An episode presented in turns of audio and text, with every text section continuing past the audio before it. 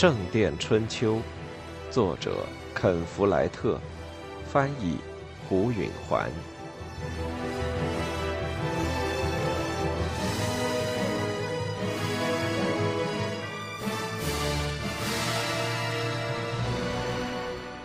他四下张望着，心跳恢复了正常。这房间和当初他住的时候没什么大的变化。一只碗里有些干掉的花瓣，墙上挂着一块漂亮的地毯，屋里还有几本书，一个装衣服的箱子，床还在老地方，实际上还是原来那张床，枕头上有个布娃娃，很像阿莲娜原来的那个，他觉得很熟悉。这原先是我的房间，他说。我知道，伊丽莎白说。阿莲娜很诧异，他没跟伊丽莎白讲过自己的过去。自从那场可怕的暴风雨以来，我已经了解到有关你的一切。伊丽莎白解释着，她补充说：“我对你佩服的五体投地呢。”她眼睛里闪着英雄崇拜的光彩。这是个好兆头。威廉怎么样？阿莲娜说：“和他过日子，你比原先快活些了吗？”伊丽莎白眼睛望着一边。“唉，”她说，“我现在有了自己的房间，而且他经常外出。事实上，事情好办多了。”说完，她就哭了起来。阿莲娜坐在床上，伸出双臂搂住那姑娘。伊丽莎白伤心的使劲抽泣着。泪水流下她的面颊。在抽泣中，他上气不接下气地说：“我，我恨他，我巴不得，我巴不得我能死。”他的不幸十分引人同情，而且他还那么小。阿莲娜自己也快落泪了。他痛苦地意识到，伊丽莎白的命运本来很容易就是他的了。他拍了拍伊丽莎白的背，他也会这样安慰莎莉。伊丽莎白终于平静了，她用她的睡衣的袖子抹了把脸。我真害怕会有孩子，她痛苦地说。我这么害怕，是因为我知道他会怎么虐待孩子。我了解，阿莲娜说，她也曾一度被可能会怀上威廉的孩子的想法吓坏了。伊丽莎白瞪大眼睛看着他。他们说的是真的吗？他们说，他对你干下的事，是真的。发生那事时，我就是你这岁数。他俩对视了好一会儿，共有的憎恶让他们变得亲密。突然之间，伊丽莎白看上去不再像个孩子了。阿莲娜说：“只要你愿意，你就能摆脱他。”就在今天，伊丽莎白瞪着他：“真的吗？”他说话时那种迫不及待的神气真让人可怜。是真的吗？阿莲娜点点头。这就是我到这儿来的原因。我可以回家了，伊丽莎白说，她的眼里由于激动又充满了泪水。我可以回韦茅斯的家，到我母亲那儿去，就在今天。是的，不过你得勇敢点儿。我什么都肯做，他说，都肯。快告诉我。阿莲娜想起来，曾给她讲过怎么在她丈夫的手下人面前树立威信。她不知道伊丽莎白是不是已经把那些原则付诸实践了。那些仆人还支持的你团团转吗？她直率地问。他们还这么想，但你不让他们得逞了。他样子很久。我。我有时候还行，我现在十六岁了，也当了两年伯爵夫人了。我一直努力按你的忠告去做，真管用。我来解释一下，阿莲娜开始说：“斯蒂芬王和亨利公爵达成了协议，所有的土地都要归还老王亨利时代的主人。这就是说，我弟弟理查将要成为夏陵的伯爵，有朝一日。但他想现在就把这事办妥。”伊丽莎白大睁着眼睛。理查要和威廉开战，理查现在就在附近，还带着他的一小伙人马。如果他今天能占领城堡，他就会被承认为伯爵，而威廉也就完蛋了。我无法相信，伊丽莎白说：“我无法相信这是真的。”他那份突然的高兴，比他刚才的凄楚更令人断肠。你只要让理查和平的进来，阿莲娜说，然后等一切都过去之后，我们就把你送回家。伊丽莎白又害怕起来。我不敢说这帮人一定听我的，这正是阿莲娜所担心的。卫队长是谁？粗胳膊迈克尔。我不喜欢他，把他叫来。对，伊丽莎白抹了一下鼻子，站起身走到门口。马奇，他扯着喉咙叫着。阿莲娜听到远处有人应声：“去把迈克尔叫来，告诉他马上到这儿来。我急着要见他，请你赶快去。”他回到房里，开始利落地穿起衣服，把一件外衣往睡衣外一套，又登上他的靴子。阿莲娜向他简洁地部署着：“告诉迈克尔敲响大钟，把所有的人都召集到院子里，就说你从威廉伯爵那儿接到了封信，你要讲给整个守备部队、士兵和仆人以及其他所有的人听。你要四个人留下放哨，剩下的全都到下圈院子里集合。”还要告诉他，你在等候十来个骑兵随时送来进一步的口信，他们一到就带到你的跟前来。我希望我别漏掉什么。伊丽莎白紧张起来。别担心，你万一忘了，我就提醒你。这我就觉得好多了。粗胳膊迈克尔是副什么模样？浑身臭味，很自信，块头像头牛。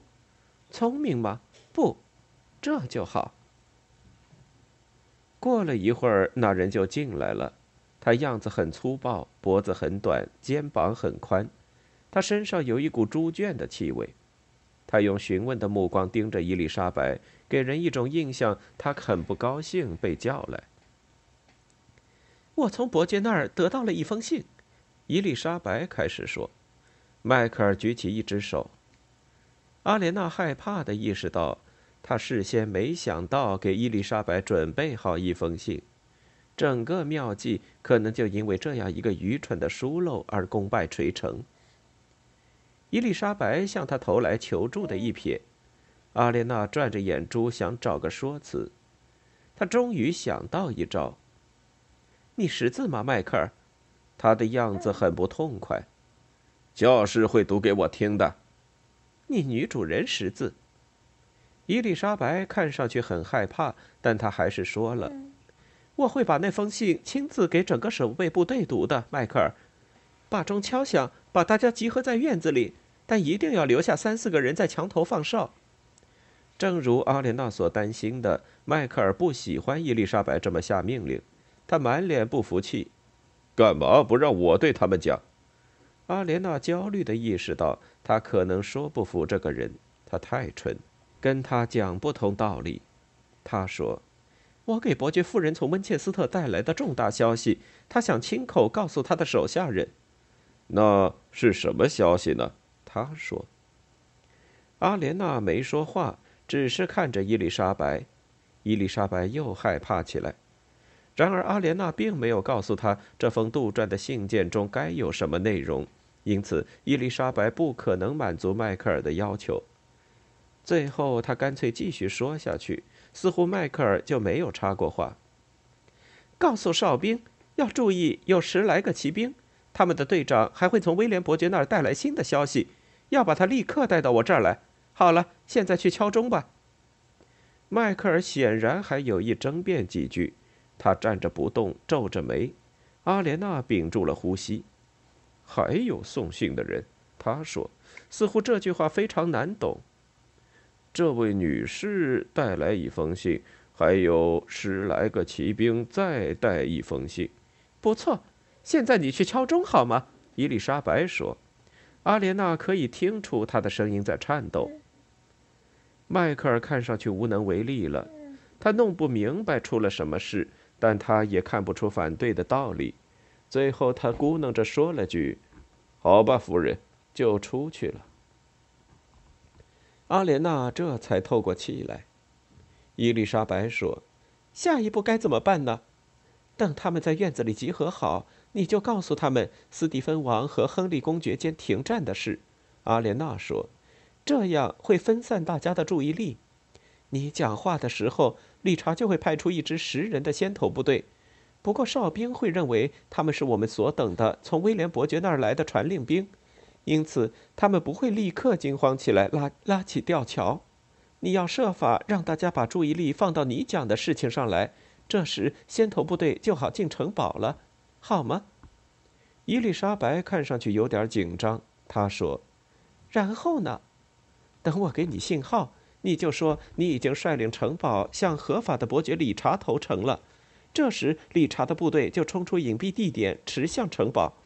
到这个地步，迈克尔就明白出了什么事，但他的部下会犹豫到底该向谁效忠，因为你已经告诉他们要投诚。”而且称理查为合法伯爵，而且先头部队已经在城堡里，不准任何人关闭大门了。钟敲响了，阿莲娜害怕的心都揪了起来。我们没时间了，你觉得怎么样？害怕，我也怕。咱们走吧。他们走下楼梯，门楼上的钟一声声的响着，和当年阿莲娜是个无忧无虑的孩子时一样。同一架钟，同一个声响，只是阿莲娜不同了。他想，他知道钟声会传过田野，直达树林边。理查这时会屏气，缓缓念诵主导文，计算着他该派出先头部队的时间。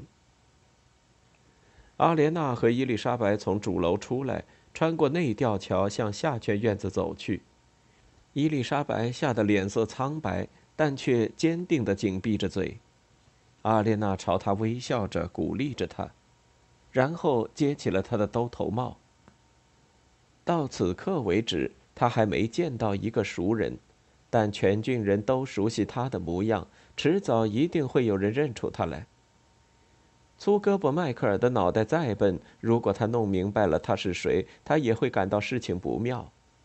这时，好几个人都向他投来好奇的目光，但没人和他搭话。他和伊丽莎白走到了下圈院子的中间，由于地面有点斜坡，阿列娜可以越过人群的头顶，穿过大门洞，看到外面的田野。先头部队这时该从隐蔽地出来了，但他还看不到他们的踪影。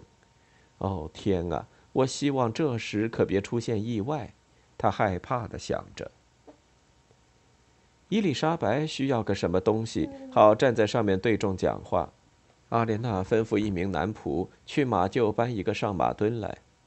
他们等着的时候，一个上年纪的女人看了看阿莲娜，说：“哎，这是阿莲娜郡主，见到你可太好了。”阿莲娜的心沉了下去。她认出这老妇人是汉姆雷家的人到来之前在城堡中做饭的。她强笑了一下，说：“哎，地雷，你好吗？”地雷用臂肘捅了捅身边的人，“嘿，是阿莲娜郡主，隔了这么些年又回来了。你是不是又要当女主人了，郡主？”阿莲娜不想让粗胳膊迈克尔听到这句话，她忧心的四下张望。所幸迈克尔待的地方听不到这话，然而他的一名士兵听到了这几句交谈，锁起眉毛瞪着他。阿莲娜做出满不在乎的样子，回视着他。那人只有一只眼，难怪他给留下助手，而没有随着威廉去打仗。阿莲娜突然感到被一个独眼龙盯着很可笑，她只好压下去不笑出声。她意识到他有点歇斯底里。那名男仆搬来了上马墩，钟声不响了。阿莲娜让自己镇定下来，随着伊丽莎白踏到上马墩上站好，人群安静了下来。伊丽莎白说：“斯蒂芬王和亨利公爵停战了。”他停了一下，欢呼声四起。阿莲娜在看着大门外。现在，理查，他想，现在是时候了，不要拖得太迟。伊丽莎白微笑着，让人们欢呼了一阵子。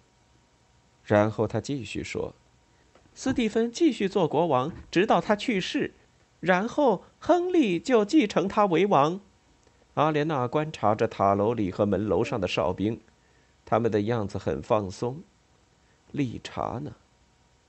伊丽莎白说：“和平条约会对我们的生活带来很多变化。”阿莲娜看到哨兵们都僵呆了，其中一个把手遮在眼上，越过田野向远处看着；另一个转过身子往院里看，像是想遇到队长的目光。但粗胳膊迈克尔正在聚精会神地听着伊丽莎白讲话。在位的和未来的国王一致同意，所有的土地都要归还老王亨利时代的老主人。这句话在人群引起一阵低声议论，人们在考虑这一变化会不会影响到夏令的伯爵才艺。阿莲娜注意到粗胳膊迈克尔正在想事，他终于透过门洞看到了理查先头部队的坐骑。赶快，他想。赶快！但他们只是稳稳的小跑着，不想惊动哨兵。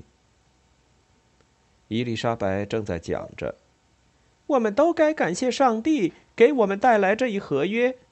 我们应该祈祷斯蒂芬王在他的晚年会英明的统治，年轻的公爵会维护和平，直到上帝把斯蒂芬召唤走。”他讲的太出色了。但他开始有点为难，似乎马上就没有话可说了。所有的哨兵都向外看，观察着越来越近的这队人马。事先已经告诉他们要等候这样一伙人，并要他们把领头的立即带到伯爵夫人跟前，因此他们无需采取什么行动，只是好奇罢了。那个独眼龙转过脸去往门外看着，然后又掉过头来。盯着阿莲娜，他猜，他在为他出现在这里和前来的这一队人马的意义皱眉寻思。城头上一个哨兵似乎打定了什么主意，走下一个楼梯不见了。人群有点骚动。伊丽莎白正在转圈讲些冠冕堂皇的话，但人们对这不容置疑的消息已经失去了耐心。他说。我刚出生不到一年，这场战争就打了起来。我像举国上下许多年轻人一样，在盼望着体会一下和平是什么样子。从城头上下来的那名哨兵，这时已从一座塔楼底下走了出来。他快步穿过院子，向粗胳膊迈克尔报告。阿莲娜透过门洞可以看见，骑兵们还远在两三百步之外。这还远了点，他简直要灰心的尖叫起来了。他眼看着就要控制不住这种局面了。粗胳膊迈克尔转过身去，透过门洞朝外看，还皱起了眉头。跟着独眼龙拽了拽迈克尔的衣袖，说了些什么，还指点着阿莲娜。阿莲娜生怕迈克尔会关闭城门，拽起吊桥，让理查来不及进来。但他一时又想不出怎么制止他，他不知道他有没有那胆量，不等他下达命令就向他扑去。他左衣袖中还藏着他的匕首，他甚至可以杀掉他。迈克尔果断地转过身去了，阿莲娜挺直身躯，碰了碰伊丽莎白的臂肘，制止迈克尔。他悄声说。伊丽莎白张嘴要说话，却没有声音发出来，她吓傻了。接着，她的表情变了，她深吸一口气，仰了仰头，用十分威严的口气说：“粗胳膊迈克尔。”迈克尔转回身来，阿莲娜明白，现在已经到了没有退步的时候了。理查的人马还没有到，但他这里已把时间用完了。他对伊丽莎白说。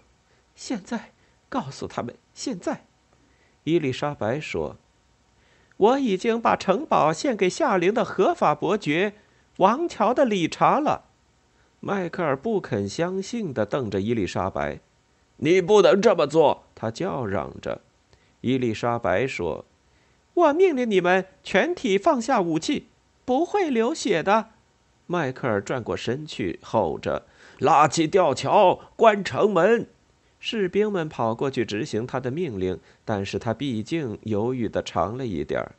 当那几名士兵跑到两扇巨门前，打算关门堵住门洞时，理查的先头部队已经拍马越过吊桥进了院子。迈克尔的大部分手下都没穿铠甲，有些人连武器都没拿，只好在马队前四散逃开。伊丽莎白高声说：“大家保持镇定，这些传令兵将证实我的命令。”城头上传来一声叫喊。一个哨兵用双手在嘴前拢成桶状，向下边叫道：“迈克尔，袭击！我们遭了进攻，他们有几十个人呢！”背叛！迈克尔吼着，抽出他的剑，但理查的两名骑兵立刻围上他，他们手中的剑闪着光亮，随着鲜血涌出，他倒在了地上。阿莲娜转过脸去。理查的一些部下已经占据了门楼和录入室，有两个登上了城头。迈克尔的哨兵向他们投降了。阿莲娜透过门洞看到，主力部队已经驰过田野，朝城堡冲来。他的精神如初升的太阳般振奋起来。伊丽莎白用尽气力高叫：“这是一次和平的投诚，谁也不会受到伤害的，我向你们保证。”都待在原地，别动。大家都纹丝不动，聆听着理查的骑兵的马蹄声隆隆驰进。迈克尔的士兵样子困惑，犹豫不决，但没有谁采取任何行动。他们的头目倒了，他们的伯爵夫人要他们投诚，城堡的仆人被眼前的突变吓得僵呆了。这时，理查骑着战马穿过了门洞。这是一个伟大的时刻，阿莲娜的心中充满了自豪。理查面貌英俊，露出胜利的微笑。阿莲娜叫着：“合法的伯爵！”随在理查身后进入城堡的人也跟着这么叫起来。院中的一些人也重复着，他们大多对威廉没有好感。理查骑着马，缓缓地在院中兜了一圈，摆着手接受人们的欢呼。阿莲娜忆起了为这一时刻她所经历的一切。她现在三十四岁了，其中的一半岁月她都在为此奋斗。她想，我的全部成年的人生都奉献给这一刻了。